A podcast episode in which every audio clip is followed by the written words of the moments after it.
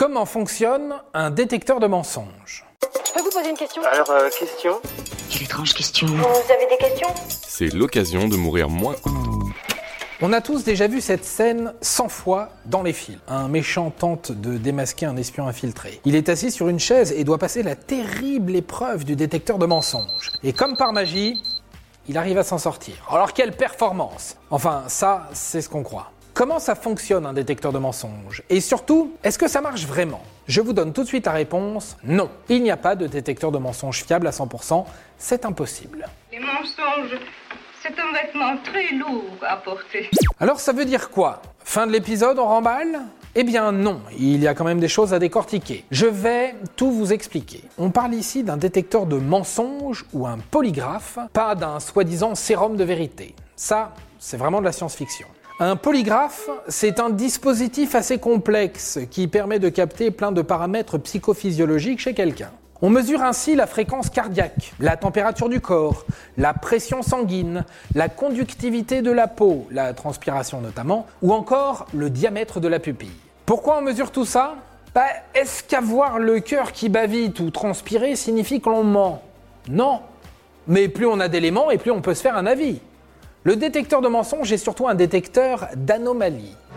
Le mensonge, les lâchetés, les compromis.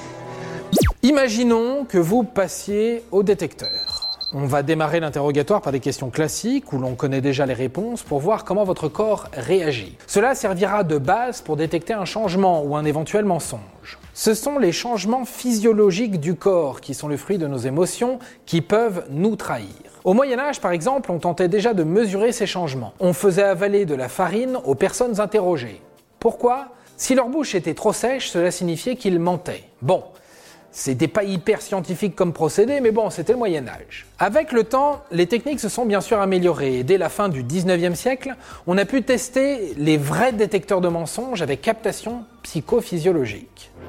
Mensonge Mensonge et honté Bon, c'est bien beau tout ça, mais est-ce que ça fonctionne vraiment? Le détecteur de mensonges est très critiqué car il part du principe que le mensonge va forcément faire naître chez quelqu'un un changement physiologique. C'est une possibilité, mais à l'inverse, il peut aussi être truqué. Une des astuces de base pour tromper un détecteur était de mettre une punaise dans sa chaussure et de se faire volontairement mal en répondant à chaque question. Ainsi, on ne pouvait distinguer le vrai du faux puisque chaque mesure indique une réaction forte due à la douleur. Aïe, j'ai mal, j'ai mal. Bon, en tout cas, sachez-le, même si vous faites une grosse bêtise ou que vous êtes un gros espion, on sait jamais. Vous ne passerez pas au détecteur de mensonges. C'est désuet et ça n'a surtout aucune valeur légale aujourd'hui. Il était très utilisé aux États-Unis, mais en 1998, la Cour suprême a décrété qu'il ne pouvait être considéré comme une preuve devant les tribunaux. Et voilà, maintenant, vous savez tout. Au revoir, messieurs, dames. C'est ça la puissance intellectuelle. Sapristi C'était un podcast de Genside. Attends, avant de partir, j'ai juste un truc à te dire. Viens découvrir notre podcast Sexo, la question Q. Deux minutes pour tout savoir sur la sexualité féminine.